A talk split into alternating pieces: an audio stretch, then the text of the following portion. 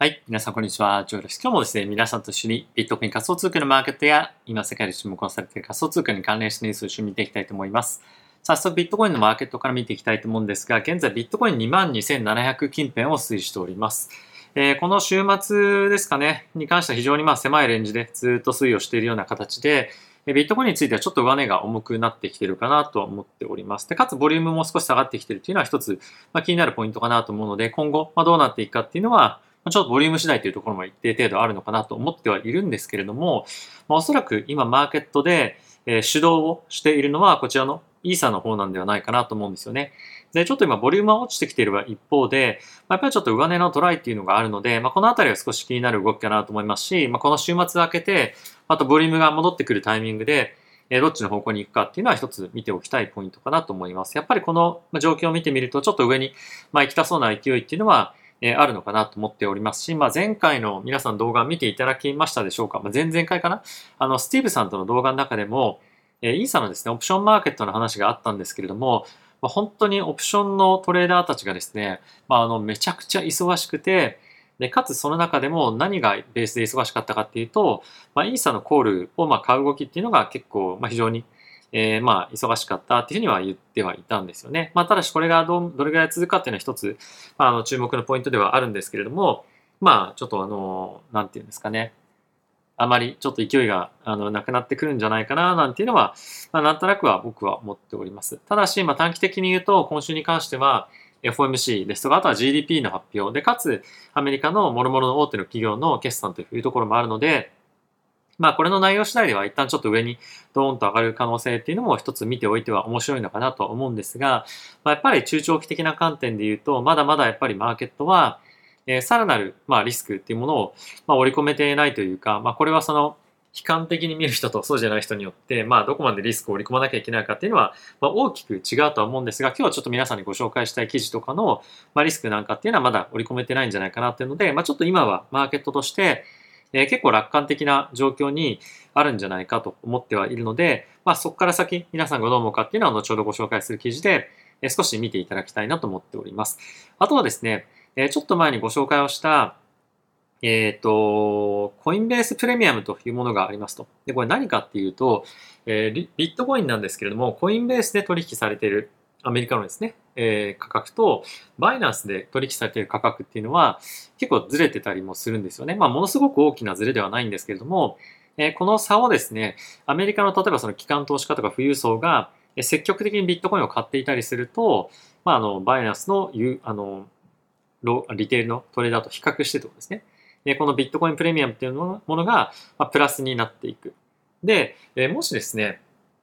えリテールの、ま、投資家の方がバイナンスですね、えたくさん買っているとなると、この値がマイナスになっていくというような形で、えコインベースでのベあのビットコインの価格とコインあのバイナンスでのコインベースの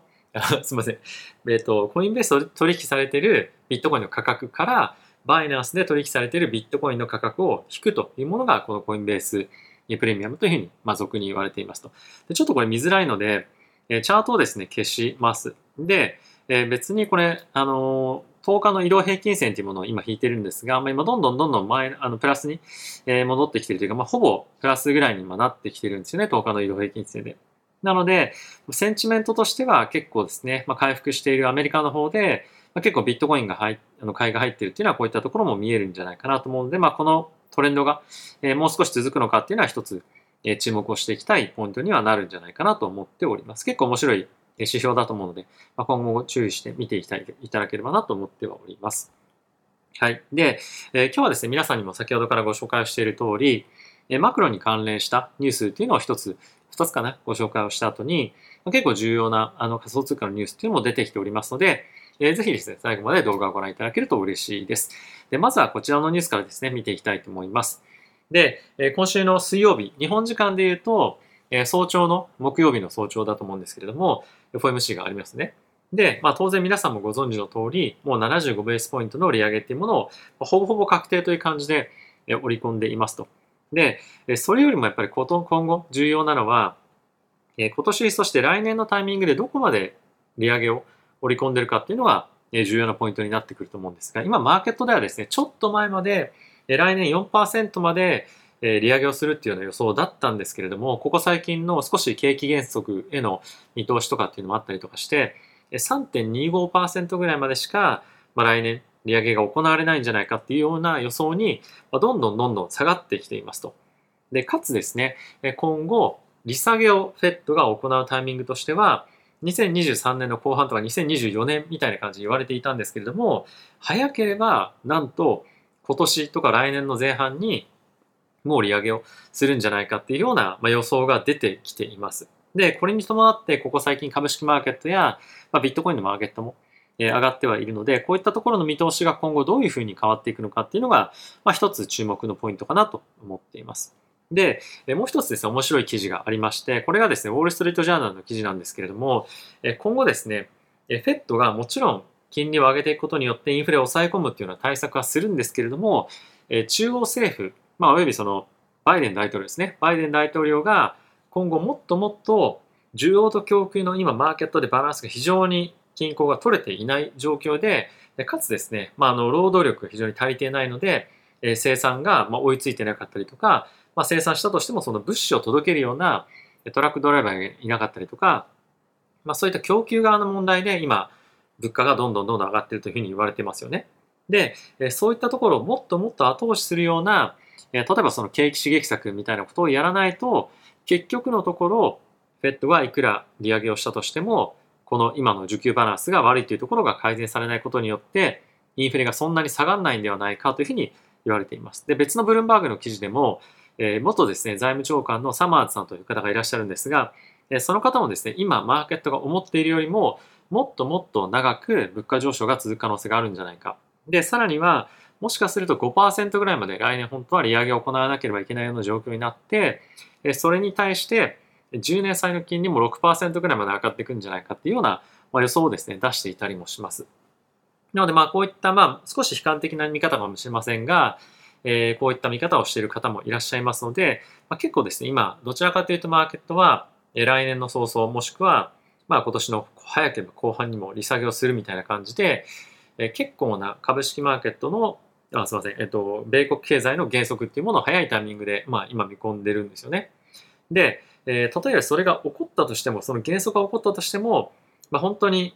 物価上昇がどうなるかっていうのはわからない。で、かつですね、FED の関係者の方々も、もしですよ、もしロシアとウクライナが和解して、エネルギー価格に関して少し沈静化したとしても、それでもアメリカの物価上昇は収まるかどうかっていうのはわからないっていうふうにも発言をしてるんですよね。で、そうなってくるとやっぱりそういった方向の常にももっともっと物価が上昇していく方向性への、まあ、警戒感みたいなものはある程度、えー、持っておいた方がいい、頭の中に入れておいた方がいいんではないかなっていうふうには、まあ、僕は思っております。もしかするとそれは、え可能性としては低いかもしれませんが、まあそういったことが起こる可能性があるよと。じゃあそういったことのために、どういったヘッジのポジションを取ろうかっていうのも、まあ、一つやっぱり考えておいた方がいいんじゃないかなと思うので、まあ、一つの選択肢として、えこれに関するような、例えばその原油ロングするとか、まあ、あのいろいろあると思うんですけれども、まそういったことも考えておいた方がいいんではないかなっていうのが、まあ、今のマーケットですと。でやっぱりこういったマクロの悪い環境がどんどんどんどん続いていくようであれば、仮想通貨だったりとかビットコインに関しても、やっぱり買いづらい環境っていうのは続いていくと思うんですよね。なので今少し短期間で、まあ、あのミニブルマーケットっていうふうにあのスティーブさん呼んでましたけれども、まあ、それがミニブルが、まあ、どっかのタイミングで、まあ、終わってくるんじゃないか。で、今日ツイッターあの出しましたけれども、8月の後半ぐらいの、まあ、どこかっていうのは確定はしていないんですが、8月後半のタイミングで、マウントゴックスの事件で、まあ、凍結されていた4500億円相当のビットコインがですね、まあ、あの投資家の方に返還されると。で、それが返還されたことによって4500億円分の、まあ、潜在的な売りの可能性が生まれるわけですよね。で、そのうちどれぐらい売りに出,、まあ、出回るかっていうのは、まあ、定かではないんですけれども、まあ、何かしらのやっぱり大きなインパクトとか、そういったところをですね、少し悲観するような動きっていうのも、いざ返還されましたっていうふうになった場合、出てくるんじゃないかなと思うので、まあ、その8月の後半っていうのは一つビットコインだったりとか仮想通貨のマーケットに対しては、まあ、大きな影響になってくる可能性はえなきにしもあらずかなと思うので、まあそういったところも踏まえてみると、なかなか、まああの、中長期的には、もう少し、まああの、様子を見たいなっていうのは正直あるかなっていうのは思っております。はい。で、まあ一方ですね、えー、オプションのマーケットに関しては結構やっぱりまだまだコールオプションの需要が非常に高くなっているのが現状となっております。なのでやっぱりまだ短期的には特に今週ですね、FOMC、GDP、そしてアメリカの決算、いろいろとありますけれども、まあ、そういったところを踏まえても少しやっぱりまだコールの方が非常に優勢で買われているという状況は変わらないんじゃないかなと、これは思っております。はい。で、ここからですね、ニュース見ていきたいと思うんですが、ここ最近ですね、空コインがえー、あの出勤停止になったりするんじゃないかっていうようなことをですね、えー、ツイッターでまあ言いふらしていたような人がいたんですけれども、えー、ついにその方がですね、まあ、自分のアカウントを凍結というか、あの、クローズ、ディリートしましたというようなことはニュースになっていました。で、えこれはですね、どういうことでそういうようなことを言われていたかっていうと、え空コインがですね、ルナを非常に持っていたんじゃないかっていうふうに言われていたんですけれども、えー、空コインっていうのはですね、自分たちが何を持ってるかっていうのもすでに公開をしていて、そのルナ、持っていたルナに関しても、それはですね、クライアント、ユーザーが持っていたルナだったんですね。なので、自分たちの感情取引として持っていたわけではないので、まあ、これによって大きな損失を受けたこともないし、まあ、あとはここ最近非常に話題になっていたスリアロキャピタルだったりとか、ボヤージャーでしたっけね。そういったところに対しても貸付っていうのはなかったですよということを、まあ、ずっと言ってたんですよね。なので、まあ、こういった、あの、まあ、発言があって、まあ、そのファットみたいな発言があって、まあ、空港にそれに対してしっかり対応していて、まあ、最終的に、まあ、沈静化したみたいな感じになっているんですが、やっぱ仮想通貨のマーケットっていうのは、まあ、結構こういったその、あることないことみたいなものを、まあ、いろんなところで言われてしまう。で、かつそれによってマーケットが動いてしまうっていうことも、まあ、たびたびっていうふうに言うとちょっと言い過ぎかもしれませんが、やっぱあるんですよね。なので、えー、結構そのやっぱり、信じ、誰を信じるかっていうよりも、やっぱり自分でやっぱ調べるっていうのは非常に、まあ、重要だなと思っていますし、まあ、結構インフルエンサーとか、まあ僕もそうかもしれませんが、YouTube とかで、まあ、言っていたこともやっぱり、あ、そうなんだ。で、ちょっと危ないかなと思ったら、やっぱり自分で調べるっていうのが非常に重要なことなのかなというふうには思っております。あと空港にはですね、結構グローバルでも大きい方の取引所なので、もし空港員がそういう状況になってくると、他の取引所の結構ですね、やばいみたいな感じになるところも出てくるので、まあ早々に、えそんなにダメになるような取引所ではないっていうような、あの、ところは、まあ、まあ少しなんていうんだろう、安心感じゃないけど、まあここは本当ダメだったら他のところもやばいなっていうのはちょっと、あの、心の準備をしていた方がいいっていうのはありますよね。はい。で、次行ってみたいと思うんですが、まあ、そんな中、確かシンガポールだったと思うんですけれども、えー、チップメックス、まあ、取引所ですね、に関しては、まあ、いろんなところから今、えー、ここ最近、まあ、レスキューみたいな感じで、救済の、えー、今、案件が来ていますと。で、っていうのも彼らは今、お金をですね、ユーザーに対して、まあ、あの自動引き自動で、まあ、好きなだけ引き落としてくださいっていうのが、引き出しか、ができないような状況になっていますと。で、これはさっき言ったようなスリアローキャピタルとかに対しての貸し付けがあったこともあって、非常に多くの損失を、え彼らの、まあ、セットサイズとしては出してしまったということで、今何かしらのやっぱ救済が必要で、いろんな相手と交渉して、まあ、結構興味を持ってもらってますよということを言っていますと。で、これはですね、まあ実際ちょっと僕はどうかわかんないんですけれども、まあ今、あの、秘密保持契約書とかを結んで、まあいろんなところと交渉しているっていうのは言ってるんですが、これ僕もですね、その救済側みたいなことを仕事をやってたこともあったりとか、買収とかをやってたこともあって、結構こういうのって、あの、どういう情報を持ってるんだろうっていうので、え情報を取りたいっていうのもあって、こういう契約書を結ぶっていうのも実際あるんですよね。なので、必ずしもこれの、えー、いろんな契約書を結んだ中での全員が全員本気で救済しようと思って、えー、まあ、情報をもらってるっていうんではないんじゃないかなと僕は思います。もうこれは、あの、当然受け取った情報をベースに何か他のことを、まあ、できない、できないですよっていうような条件はあるんですけれども、まあ、やっぱりそのあたりの情報欲しいなっていうふうに思ってる人もいるでしょうし、まあ、ある程度今非常に不透明な、あの、まあ、状況の中、まあ、何かしらだった情報を少しでも欲しいみたいなところは、こういったところに対して、まあ、情報をもらうような契約っていうのはやってたりもしてもおかしくないなっていうのは思ってます。ただし、まあ、JIPEX に関しては小さいところではあるので、まあ、そんなに情報を取ったとしても、そんなに価値がある情報が取れるかどうかっていうのは定かではないんですが、まあ、やっぱり今のマーケット環境を考えると、まあ、どんな状況なのかなっていうのを少し覗いてみる上では、まあ、面白い案件だったりするのかなっていうのは思ったりはしていました。はい。あとはですね、これ非常に重要なニュースだなと思っているんですが、えコインベースがですね、ここ最近、ナノビットコインフューチャーというふうに言われている、え、0.01ビットコインベースで取引をできる先物を始めたんですね。あの、おそらくアメリカ国外に住んでる人からすると、そんなの当たり前じゃんみたいな感じの商品ではあるんですけれども、まあ、あのアメリカっていうのは規制が結構厳しかったりして、免許、えこれまでコインベース持ってなかったんですが、どっか別のところを買収して、免許を取得して、まあ、こういったサービスを始めましたと。で、それによって一気にですね、まあ、取引額っていうのがものすごく上がったと。まあ、これ個人投資家が大きく取引していますというような、えー、内容なんですけれども、やっぱりこのあたりを見ても個人投資家の動きっていうのは非常に活発化してきてるっていうのは、まあ、見られるなというふうに思います。で、先日もブログだったりとか、まあ、この動画でもご紹介したんですが、今、エビさんたちが買ってますよというようなことを言ってましたね。で、そのエビさんたちの動きが正しいかどうかっていうのは、まあ、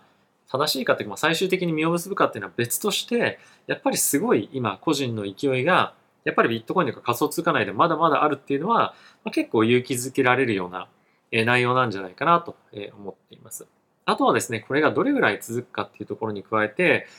あとは、まあその、他のマクロの環境とかまだまだ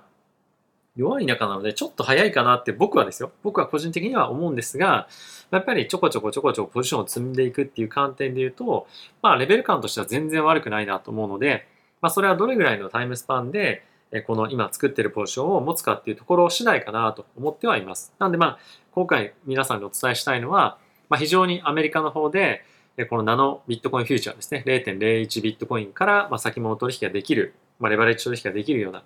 え、商品が非常に今人気になっているということで、まあ、世界でもアメリカでもエビさんたちが今頑張っているというような感じですね。まあ、今後やっぱりこういったところが、まあ、どんどんどんどん市場を盛り上げていって、さらに市場を押し上げていってくれると非常に僕も嬉しいなと思っていますし、まあ、やっぱりマーケットが非常に活発な方が、え、まあ楽しいですよね。でかつやっぱりいろんな方がいろんな議論をしたりとか、まあ、あとはいろんな情報がどんどん入ってきたりとか、あとはいろんな企業が、ま、こういったブロックチェーンに入ってくることで、まあ、より活気も出てくると思いますし、まあ、そうしてお金が入ってくることによって、より多くのプロジェクトがたくさんの人を雇って、まあ、さらにこのブロックチェーンの動き、流れっていうのを進めていけるんではないかなと思うので、まあ、そういったところに僕も期待をしていきたいかなというふうには思ってはおります。はい。ということで、皆さん今日も動画ご視聴ありがとうございました。えマーケット環境引き続き厳しくはありますけれども、まちょっとこのブルーマーケットがですね、まあ僕はあんまりそんなに続かないんじゃないかなとは思ってはいるんですが、まあ早くて、まあ8月とかにはですね、あの、まあ今週はちょっとわかりませんが、まあ来週とか8月ぐらいにはちょっとしぼんでしまったりもするのかななんていうのを考えてはいるんですが、まあその予想というか予測が外れてそのまま上がっていってくれると、まあ本当に僕も嬉しいなというふうに願っております。はい。ということで、皆さん今日も動画をご視聴ありがとうございました。また次回の動画でお会いしましょう。さよなら。